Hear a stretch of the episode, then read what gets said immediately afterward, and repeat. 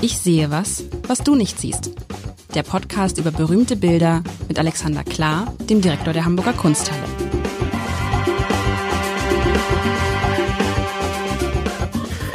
Herzlich willkommen. Mein Name ist Lars Heider und ich, ich hatte mir ganz andere Dinge gewünscht als das, was mir Alexander Klar mitgebracht hat. Aber das ist nicht schlimm, lieber Alexander. Oder hatte ich dir so, hatte ich dir nicht eigentlich sogar das ist ein Frauen, Frauenporträt und dazu etwas Gewinnendes. Ich habe auch beide Sachen gefunden, aber ich habe mich umentschieden. Was ist denn etwas Gewinnendes? Das kannst du dir jetzt weiter wünschen? Und Wie, und warum hast du dich umentschieden? Ich, ähm, mir war so novembrig und ich habe gedacht, ich will noch ein bisschen Sonne haben. So, das wollen vielleicht viele. Und ähm, das Frauenporträt war recht düster. Das hat mich dann erst verwerfen lassen.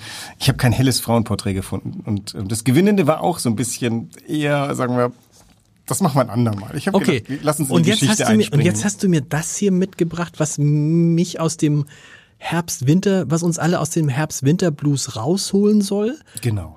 Das, und das willst du mit diesem Bild erreichen. Also bei dir ist jetzt nicht geglückt, offensichtlich.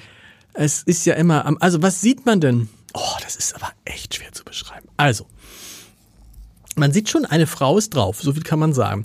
Es ist so ein bisschen so ein Blick, wie soll ich sagen, aus so einer Höhle heraus. So kommt einem das vor. Also man blickt, man stellte sich vor, man ist, äh, ich war vor kurzem mit meinem Jungs in einer, ähm, in einer Tropfsteinhöhle, angeblich in der größten Tropfsteinhöhle Europas in Slowenien. Es war auf jeden Fall sehr, sehr eindrucksvoll. Ähm, und man ist am Ende aus so einer, kommt man aus so einer langen Höhle raus und oh, erschöpft und dann sitzt da, sitzt sich diese Frau auf so einen Vorsprung, der auf irgendwas Antikes ist natürlich keine Höhle, es ist wahrscheinlich irgendein altes Gemäuer. Man hat so diesen Blick raus aus der Höhle, also man muss sich einmal so rund, so, so leicht oval ist da so ein, so ein Ausschnitt und man, also es ist, man guckt drauf wie aus so einem Ausriss oder so und guckt aus dieser Höhle hinaus. Ähm, die Frau guckt nicht aus der Höhle hinaus, sondern die sitzt da und, und stützt sich auf, mit, keine Ahnung, was sie für eine Funktion hat. Und man guckt hinaus und sieht ab abgebrochene, wie heißen denn diese Dinger? Viadukte, so, so eine Art Viadukt, würde ich sagen, so Torbögen, ein Rest davon und daneben steht etwas weiter weg auch noch irgendein Turm, irgendein Stück von so einem alten Gebäude, Reste von Mauern und es ist irgendetwas, was mal, was vielleicht wunderschönes war. Vor, im Vorne steht auch irgendwelche Stücke Stuck, das so, so, so von so Säulen, die da so runtergefallen sind. Und es ist so ein bisschen so der uralte Kampf, so wirkt es auf mich, der Natur, die sich dann so zurückholt, was der Mensch so gebaut hat. Wir haben in dem, in dem Ostseeort, in dem ich oft bin, da gibt es so ein, ein Haus, das seit Jahren nicht bewohnt ist. Und es ist so lustig zu sehen, wie die Natur sich dieses Haus zurückholt. Bis zum Dach hinauf. Und ich habe jetzt gelernt, ganz lustig, und plötzlich hingen, äh, hingen, ähm, Gardinen vor den Fenstern in diesem verlassenen Haus. Und dann habe ich gesagt, was soll das denn so? Jeder weiß, dass da seit Jahren niemand drin wohnt und dass die Inhaberin es nicht verkaufen möchte. Und dann erzählte mir der Bürgermeister, wenn da Gardinen hängen, dann weckt das ja den Eindruck, als ob da jemand drin wohnt. Und dann ist wahrscheinlich bei der Eigentümerin sozusagen die Hoffnung, dass irgendwie dieses dieses Bewohnte eben dazu führt, dass nicht immer die ähm, Gemeinde sagt, stopp, ist nicht mehr bewohnt, muss aber bewohnt sein und so weiter und so weiter. Ganz kompliziert. Ach so Nutzungs Nutzungsgeschichten. Yeah, yeah. So. Und hier ist es aber so, da hat sich die Natur das alles so, es ist eine alte Ruine, die man sich angucken kann. Es ist irgendwas, das kann man glaube ich sagen, in Italien wahrscheinlich. Also es sieht nicht griechisch aus, es sieht italienisch aus. Irgendwo in der Toskana, so ein altes ja, aber warum bringst du das jetzt mit heute? Es ist, es macht mir, also gute, ja, es ist, es ist auch so ein bisschen so verdorrt. Es ist so, so, vielleicht ist es so ein Hochsommer in der Toskana oder irgendwo in Italien, wie gesagt. Und das stimmt dich jetzt nicht sonnig. Ja, es ist, ist, ist ja kein, es ist ja, es ist ja nicht, es ist halt wieder so ein, so ein, so ein Landschaftsbild. Ja, also ich hatte, wir hatten schon, oh, was ist denn das überhaupt? Moment, es gibt ja gar keinen Rahmen. Oder sehe ich den Rahmen nur bei meinem Ausdruck nicht hier? Doch, das Bild ist gerahmt. Ist gerahmt. So ein goldener, ach doch, hier sehe ich so ein Gold, hier sehe ich in kleiner goldener Rahmen. So, was ist, was, was ist das? Also, ähm, Ach, ist fantastisch. Okay, also zuerst mal ein Disclaimer. Ich habe irgendwie das Gefühl, wahrscheinlich denken mittlerweile alle unsere Zuhörerinnen, dass ähm, wenn, wenn ich sonnig will, ich nach Italien gehe. Ja, es ist Italien. Es ist sogar da, wo ich regelmäßig bin mit dir oder schon öfter war, nämlich Rom. Ah. Man könnte fast glauben, in Italien gibt's keine anderen Orte außer Rom und vielleicht Neapel. Ähm, die Frau ist ein Mann, das muss ich gleich vorweg. Diese Frau ist nämlich ein Mönch. Ah. Aber ich muss zugeben, dieser Mönch, das ist schon ein bisschen stilisiert. Das ist jedenfalls kein alter Mönch, das ist eher ein junger Mönch, aber da können wir gleich nochmal drauf kommen. Und die Höhle ist tatsächlich, äh, wie du es richtig gesagt hast, keine Höhle, sondern eine gigantische Ruine. Und die Analogie zu der Nachbarin da äh, an der Ostsee ist, ist großartig, denn so. tatsächlich diese Ruine wurde durch alle ihre ruinösen Zeiten hinweg immer mal wieder partiell bewohnt. Insofern, das ist mal, also äh, vielleicht mal zu dem, zu dem Bild selber, das ist gemalt von dem sehr, sehr erfolgreichen deutschen Maler Franz Ludwig Kartell oder Kartel, wie man es immer auch aussprechen möchte. Er war Hugenotte oder er kommt aus einer hugenottischen Familie, deswegen erlaube ich mir Kartell zu sagen. Andreas Stolzenburg, der Kustos äh, der Sammlung, der pflegt immer Kartel zu sagen, beides wahrscheinlich gleich richtig und wir wissen ja auch nicht, wie er sich genannt hat. Ähm, der ist mal ganz grob gesagt ein Zeitgenosse von Caspar David Friedrich, da können wir ja später nochmal drauf kommen, also er ist vier Jahre jünger und äh, deutlich älter geworden. Er war gigantisch erfolgreich, das ist so einer der erfolgreichsten äh, deutschen Maler überhaupt, so erfolgreich auch finanziell, dass es bis heute eine Stiftung von ihm gibt gibt in Rom. Also Oha. schon da, an dem hat vor allen Dingen in Italien gemalt? Hat vor allem genau. Der ist ein auch wieder das Gegenstück von Caspar David Friedrich. Warum Caspar David Friedrich ich jetzt erwähne, klar, demnächst ist bei uns großes Caspar David Friedrich Festival. 125 Jahre. Da muss man die ganze Zeit 250. 250? Noch besser. Ja, Geburtsjahr. Wir sind ja, also er ist 1764 Stimmt. geboren und wir feiern den Geburtstag. Aber auch das andere, wie komme ich denn auf 125 jetzt? Was ist irgendwie 125? Das ist nicht mal mehr sein Tod. Also er nee. ist gestorben 1840. Schneiden wir raus. Schneide. In jedem Falle ähm, bringe ich den auch ein bisschen so in, in, in Vorbereitung darauf, um mal auch zu zeigen, was denn die erfolgreichen Menschen dieser Zeit war, denn das wird auch nochmal später eine Rolle spielen. Der arme Caspar David Friedrich war alles andere als erfolgreich. Kartell war ein irrsinnig erfolgreicher Mensch, Polyglott, viel gereist, hat. Ähm, Hast du schon gesagt, wann er gelebt hat, wann das Bild entstanden ja, genau, ist? Also 1778 äh, bis, 19, äh, bis 1856. Das Bild ist aus den 30er Jahren, also so okay. 1835, vielleicht auch 40, so in dieser Zeit. Also hat, Spätwerk so ein bisschen. Ja, genau, genau. Der ist, äh, ja, wobei der hat gemalt bis zu seinem letzten Tag. Also das ist noch, er hat noch 16 Jahre okay. zu arbeiten vor sich. Ähm, äh, genau. Und der ähm, in, Paris hat er gearbeitet, erfolgreich. Er ist in Deutschland äh, ausgebildet, hat in Paris gearbeitet, hat sich dann, ich glaube, 1811 in Rom niedergelassen. Also den ganzen restliche, sein ganzes restliches Leben dort zugebracht. Und die Bilder, die gemalt hat, waren finanziell erfolgreich. Er hat nämlich auf Publikum gemalt. Das hatte der Caspar David Friedrich nicht gemacht. Und was die Leute schätzten und was ich hoffte, du würdest auch schätzen, ist diese äh, spätsommerlich ähm, diese Mischung aus Spätsommerlichkeit und vergangener Größe. Denn worin wir drin sitzen, das ist, das Bild heißt heute sehr deskriptiv, in Gedanken versunkener Mönch in den Ruinen der Caracalla-Therme in Rom mit Blick auf die Albaner Berge. Und man ganz abge ab ja, abgekürzt äh, A, B, C, D, Wahnsinn. Sag nochmal, sag nochmal. In Gedanken versunkener Mönch in den Ruinen der Caracalla-Thermen in Rom mit Blick auf die Albaner Berge. Das kriegst du mal im Schildchen unter. Aber warum ein Mönch in Thermen? Ja, Genau, da wollte ich eigentlich hinsteuern. Also zuallererst mal, äh, das ist schon interessant, dass du die Analogie zur Höhle gebracht hast. Diese, dieser Bogen ist schon gigantisch groß. Und ja. man muss vielleicht wissen oder sich erinnern, ähm, dass die Caracalla-Thermen das größte Gebäude Europas waren. Und wären sie heute noch ähm, äh, stehend, wären sie zumindest unter den Top 15, also vielleicht nur geschlagen von Ceausescus Palast in, in Bukarest. Wow. Es ist ein riesiges Gelände. Wenn du in Rom bist, äh, stapfst du durch dieses äh, Ruinengelände. Also das sind tatsächlich, das war in der zweiten, im zweiten Jahrhundert nach Christi war das die Bauunternehmung schlechthin. Ähm, auf dem Forum war die Maxentius-Basilika entstanden und hier die Caracalla. Aber Therme heißt wirklich Therme. Das heißt, da war ein Bad. Da war, konnte man baden, Wasser, Wasser, schwitzen, das ganze Programm. Genau. Aber es war natürlich auch ein gesellschaftlicher Ort. Und das war, war man so, nackt da? Ja, man war ja getrennt nach Männern und Frauen, da okay. war das lässlich. Ähm, ich weiß gar nicht, waren Frauen überhaupt in der Therme? Das ähm, wäre jetzt mal kurz ein Gedankenwert. Ich glaube schon, so, so, so fortschrittlich waren die Römer, dass die Frauen auch äh, an die, also äh, in jedem Fall war das ein gesellschaftlicher Ort. Man traf sich dort, also äh, Senatoren haben am liebsten in der, beim Schwitzen über äh, Staatsdinge nachgedacht. Und im 19. Jahrhundert ist die im Endeffekt geraten zur Metapher vergangener Größe oder zur Metapher überhaupt. Ah, da gibt's so viele Größe. schöne, ich lasse dich ausreden, da gibt's jetzt gleich so viele schöne Anknüpfungspunkte, aber ich lasse dich komplett ausreden. Äh, Ausnahmsweise. einfach an. Das, nein, nein. äh, Ich, ich hoffe ja, dass wir aus dem Bild wieder rausgehen und du sagst, ach, jetzt ist dir aber warm herbstlich zumut. Das glaube ich, aber der Anknüpfungspunkt ist natürlich der erste, wenn du sagst, die haben sich getroffen, die Senatoren und nicht Senatorinnen, sondern Senatoren, um da zu sprechen. Ich habe mir gerade so vorgestellt, was du wie dann so Olaf Scholz, äh, Robert Habeck und Christian Schwitzend. Lindner in so einer in so einer finnischen 90 Grad Sauna sitzen und sagen, was machen wir nun da und damit? Und das andere, das Und so, Olaf Scholz sagt, wir gehen hier nicht raus, bis wir eine Lösung gefunden haben, was physisch alle, glaube ich, so fordert, dass sie vielleicht eine Lösung finden Das werden. wäre vielleicht ganz gut. Und das andere ist halt, weil ich mich damit jetzt zuletzt viel beschäftigt habe, dieses, dieses äh, Zeichen vergangener Größe, dass es immer wieder in der Geschichte der Menschheit ja so Wechsel gibt, wenn dann sozusagen eine Hegemonialmacht verschwindet. Das waren das war das Römische Reich, das war früher das britische Empire. Das ist jetzt, muss man ja sagen, offensichtlich sind es die USA. Ja.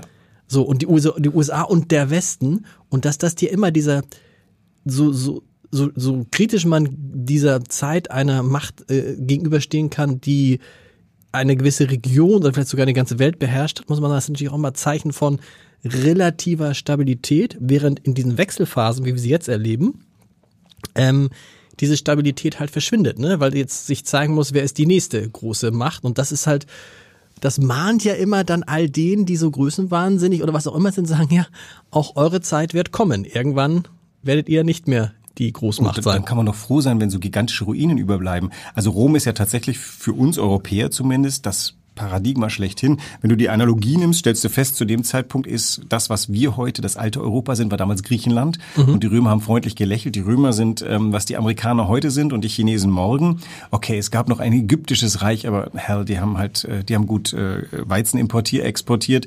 Ähm, es gab die Reste von Karthago, aber ähm, die hat man eh schon längst gemaßregelt. Dann gab es noch irgendwas in Mesopotamien. Aber ansonsten, das, das war stilbildend. Und das, ähm, jetzt nehmen wir die Zeit des Gemalten, also das frühe 19. Jahrhundert. Das ist ganz interessant. Da ist Europa ja schon auf dem, also Zentraleuropa auf dem Aufstieg. Frankreich hat gerade eine Revolution gemacht. England äh, geht der Höhe seiner Fähigkeit entgegen. Und Deutschland ist was? Kulturnation. Das ist ja das Irre. Was exportiert? Aber noch, aber noch, zer, noch zersplittert, zerspalten und so. Also Politisch- die Einigung kommt ja erst genau. 1870, 71. Genau. Politisch ungeeint, äh, bewegt sich gerade hin auf eine erste äh, verzweifelte Revolution. Aber was exportiert Deutschland? Maler, Maler, Maler, Maler. Vielleicht manchmal auch eine Malerin, ganz selten. Komponisten, Komponisten, Komponisten. Philosophen, Philosophen, Philosophen und äh, Literatur. Also äh, da sind wir in Anführungszeichen groß. Und da ist wiederum natürlich das, was hat Deutschland sich geschnappt? Die Geschichte. Deutschland hat sich relativ geschickt irgendwann mal äh, Rom geschnappt. Das haben die Italiener auch getan, aber nur so mit, mit wie soll man sagen, erst Mussolini muss es richtig äh, kraftvoll claimen. Im 19. Jahrhundert ist eher diese Verbindung ähm, äh, Rom direkt nach äh, Zentraleuropa und das ist in diesem Bild hier drin. Wer schnappt sich die Themen? Wer malt sowas? Die großen, die führenden deutschen Maler. Wer hat damit Erfolg? Wer kauft das? Die deutschen Sammler. Und das Tolle ist natürlich, du hast vorhin äh, an den Aquädukt erinnert, also es ist kein Aquädukt hier, sondern es ist einfach, das sind die Arkaden äh, dieses ähm, natürlich von einem Aquädukt gespeisten ähm, äh, Komplexes, der wie gesagt riesig war und heute eben noch sehr, sehr weitläufig. Also wenn du mal nach Rom gehst, solltest du auch das. Ja, wir wollen das jetzt, das ist lustig, meine Kinder wollen so unbedingt das Nummer, absolute Nummer eins Ziel. Siehst du mal, ich bearbeite dich ja auch schon seit einer Weile. Ist, nein, ich bin, ich war ja schon in Rom. So ist es nicht. Ich war schon in Rom. Das ganze Programm Petersdom, Vatikan hast du nicht gesehen, äh, Forum Romano. Wir waren jetzt in ähm, in Kroatien, auch in so einem, äh, in so einer Art äh, Forum Romanum für nee, in so einem Kolosseum. Ah ja, Amphitheater oder was? Amphitheater, genau, das ist auch relativ groß ist, wo die Jungs schon total begeistert waren. Und das ist, Rom ist das große Ziel, aber es ist halt so interessant, ähm, was du gerade erzählt hast. Wir haben damals, haben wir Kultur, waren wir sozusagen diejenigen, die, die für Kultur standen. Hängt das damit zusammen, dass eben wirtschaftlich das, äh, dass es das Deutsche Reich so ja noch nicht gab und dass äh, wirtschaftlich wir eben nicht so stark sein konnten, militärisch auch nicht so stark und dass deshalb sozusagen der Fokus auf der Kultur lag?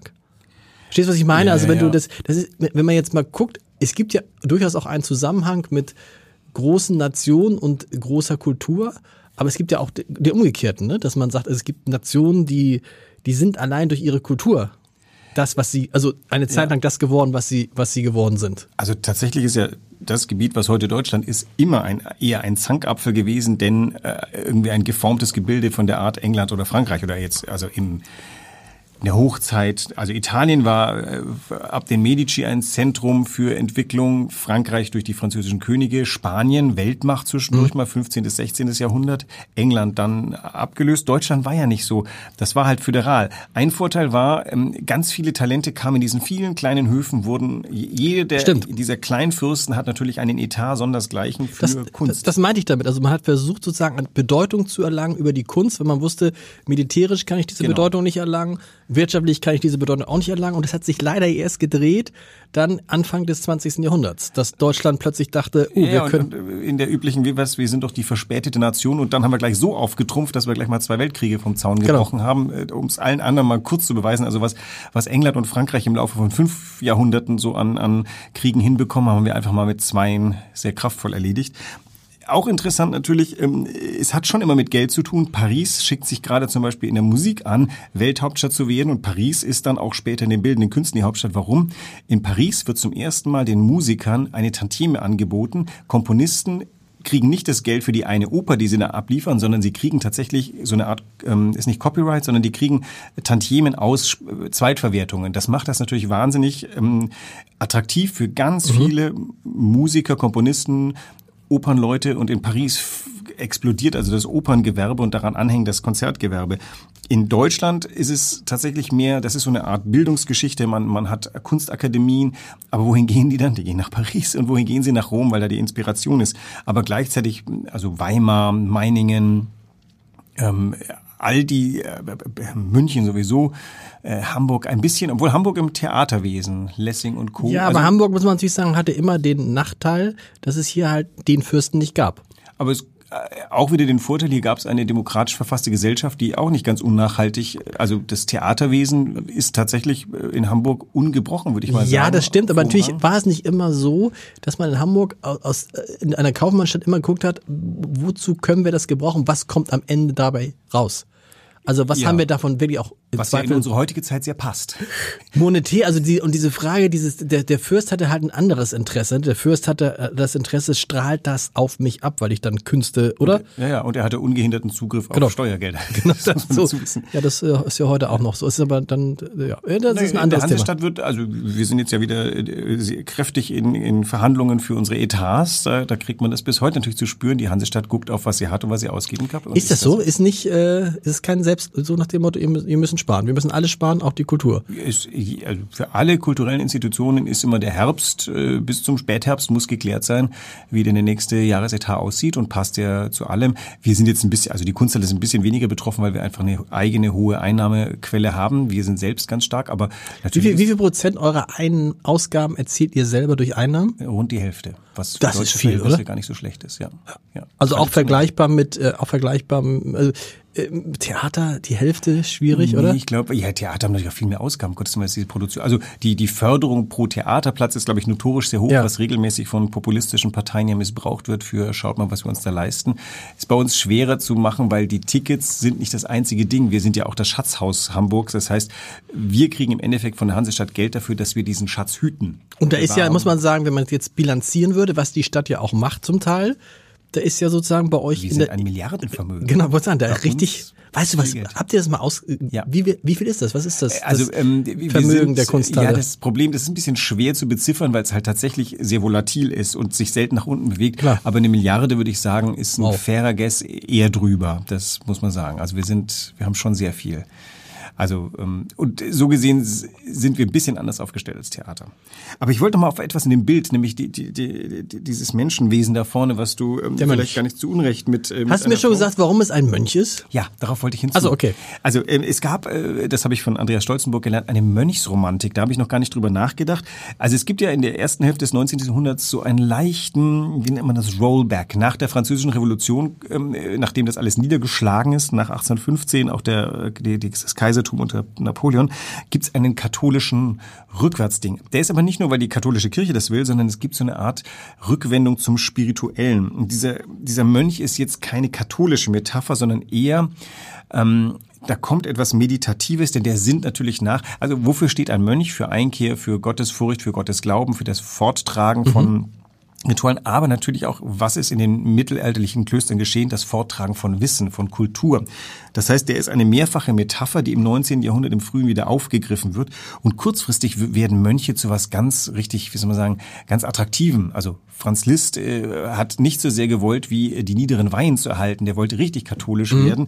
Ähm, ganz viele Dichter, Lamennais, ähm, Chateaubriand, alle, alle äh, verweisen ein wenig auf dieses, so, so eine Art Ausweichmöglichkeit von Karriere. Und dieser Mönch, okay, der ist zum einen jetzt ganz schlicht die sogenannte Repoussoir-Figur, das hatten wir ja schon, nämlich das ist dein Identifikationsstück, das dich ins Bild führt. Aber dadurch, dass er da sinnt und in den, in den Sonnenfleck darunter guckt, sinnst du erstmal mit. Und dieses Wesen. Und hältst ihn für eine Frau, so wie ich. Und hältst genau. ihn für eine Frau. Ja, wie gesagt, wenn man näher rangeht, stellt man fest, das ist ein sehr junger Mönch. Jetzt ja. hätte ich gesagt, ein Mönch ist bärtig und alt. Aber, aber das, das ist auch so ein bisschen so ein Symbol für, guck mal, was da verloren gegangen ist. Genau. Also genau. An, an, in dem Fall jetzt an, an Wissen, an Kultur, an Wissen auch an Idealen. Ja, also an Idealen, okay. Genau, also das ist ein bisschen gemein. Heute denken wir ja bei katholischer Kirche zuallererst mal gefüttert durch äh, den täglichen Nachrichtenstrom an, an Kindermissbrauch was jetzt nicht die Hauptintention der Kirche war. Nein. Und äh, im 19. Jahrhundert hat sie sich noch nicht ganz verscherzt. Es ist immer so, die Kirche wurde natürlich, seit sie Staatskirche ist, wahrgenommen als ein ziemlich mächtiger Brocken mit viel Militär und auch einigen an eigen, eigenen ähm, Agende. Aber in der Kirche haben sich natürlich ganz viele Idealisten von den, von dem heiligen Franziskus, der sie reformieren wollte, bis Luther.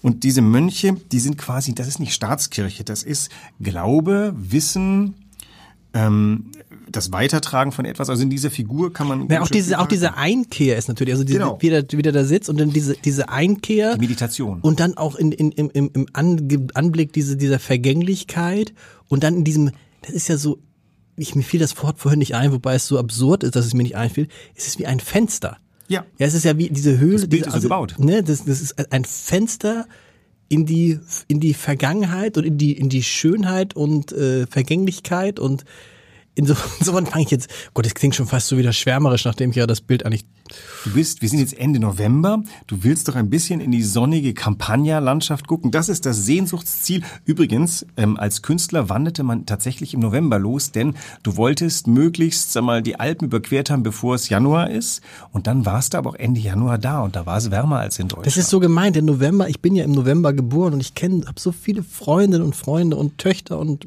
Söhne, die alle im November geboren sind. Und trotzdem habe ich immer das Gefühl, dass die Menschen, das, Hauptziel bei meiner Frau zum Beispiel, das Hauptziel ist, dass dieser November vorbei ist. Echt? Der ja, jetzige ist doch sehr. Ja, ich, ja, ja, aber, aber grundsätzlich, weil dann, dann kommt ja der Dezember, dann ist, oh, Weihnachten, schön, schöne Stimmung, Weihnachtsmarkt, man nimmt drei Kilo zu durch Apfeltaschen. Dann kommt der Januar, der auch diesen Aufbruch, Empfänge und Feuerwerk und nochmal Skifahren oder sonst irgendwas. So, der, so, dann kommt nochmal sozusagen für mich der kleine Bruder des Novembers in der Wahrnehmung der, der Menschen. Februar, ist der Februar. So, und dann ist wieder Frühling. Aber vielleicht ist Einkehr ja das, also im November sind natürlich geparkt äh, diverse Kriegsenden, diverse ähm, Totengedenken. Ja, und aber auch, ja, der 9. November ist ja sehr, äh, das ist ja, das kann man ja auch sehr differenziert sehen. Aber irgendwie ist dieser November hat keinen guten Ruf, finde ich. Obwohl, du hast übrigens recht, ich, bisher ist er ja auch, ich finde ihn auch nicht so zu duster und so ist auch nicht zu kalt und alles gut. Also ich muss ja sagen, ich gönne ja jedem Monat seine eigene Reputation. Hab jeden, also jetzt zur Zeit freue ich mich, dass ich noch äh, zwischendurch mal ohne Handschuhe hierher radeln konnte. Also äh, der November ist für mich auch so ein Erwartungsmonat und ähm, das ist nochmal so das Jahr, es setzt sich. Das ist der so ein Janusköpfiger Monat. Man guckt zurück aufs Jahr, wie es verbracht wurde. Man guckt vielleicht auch schon ins nächste Jahr, keine Ahnung. Man denkt an den vergangenen Urlaub und freut sich auf den vorausliegenden. Also ich, ja, aber deswegen habe ich ja, gedacht, die Vorfreude, die Vorfreude Licht. auf den schönen, auf den schönen Dezember und gut, das Licht. Das ist das sozusagen. Da haben wir jetzt ja das gemacht. Wir sind zum ersten Mal wieder in, in den Herbstferien Richtung Süden gefahren, selbstverständlich mit der Bahn und so. Und das, das fand ich interessant, was für einen Unterschied es macht, wenn man sozusagen den Herbst verkürzt. Ja. Also es war jetzt, wir waren so der Ecke Kroatien, Slowenien. Und ihr bekamt auch gutes Wetter. Da war gutes Wetter, 20 bis 24 Grad und es war hell und es war Sonne. Und das macht einen Unterschied. Diese zwei Wochen, zwei Wochen weniger Tristesse, Dunkelheit, äh, macht einen Unterschied. Und insofern ist, macht das auch einen Unterschied, wenn man jetzt hier so das ist aber irre, du quatscht mich dann da rein, dass ich das Bild dann doch wieder schön Ich dachte finde. an eure Leser, die heute Morgen die Zeitung aufgemacht und haben. Und haben gedacht, wow, eine volle das stimmt. Seite Licht bekommen haben. Das und einen denkenden Mönch, der nach hinten denkt und nach vorne denken lässt. Und der dann auch irgendwie, das ist ja das Verrückte, auch in diese, in diese seltsame Zeit passt, wo das nächste große Empire, wenn man so will, ähm, verschwindet und man nicht weiß, wer ist der nächste Wer große. ist das nächste Wahrscheinlich China, vielleicht Indien. So, und dann, dann ist Aber immer die Frage, Sicherheit- und dann ist die Frage, und das ist auch die Frage, was hinterlässt man? Da muss man sagen, natürlich, dass das Römische Reich, was die hinterlassen haben, ist ja schon äh, bemerkenswert. Ob das, das gilt nicht für jedes Reich, um es mal vorsichtig auszudrücken. Ja, das ist die Frage. Das wird ja Amerika erst noch beweisen müssen, dass sie mehr als nur den Kapitalismus hinter sich gebracht Genau. haben. Und äh, hier ist es so, dass es zumindest baulich, staatsbaulich, äh, Institutionen, gesellschaftlich, hat das Römische Reich uns bis heute, äh, prägt uns bis heute. Meinetwegen kannst du nächste Woche äh, noch mal sowas mitbringen. Bring noch mal, bring noch mal was mit. Äh, äh, ich bin gespannt. Also vö- völlig frei, aber so ein bisschen, dass wir Dann bringe ich vielleicht dir mal das Gegenbild dazu mit, also äh, aus einer anderen Richtung. Denn dann können wir noch über Rom sprechen, weil ich so gerne über Rom rede. noch mal Rom nächste Woche. Kriegst du mal Rom. Noch mal Nur Rom. von der anderen Seite. Bis nächste Woche. Tschüss.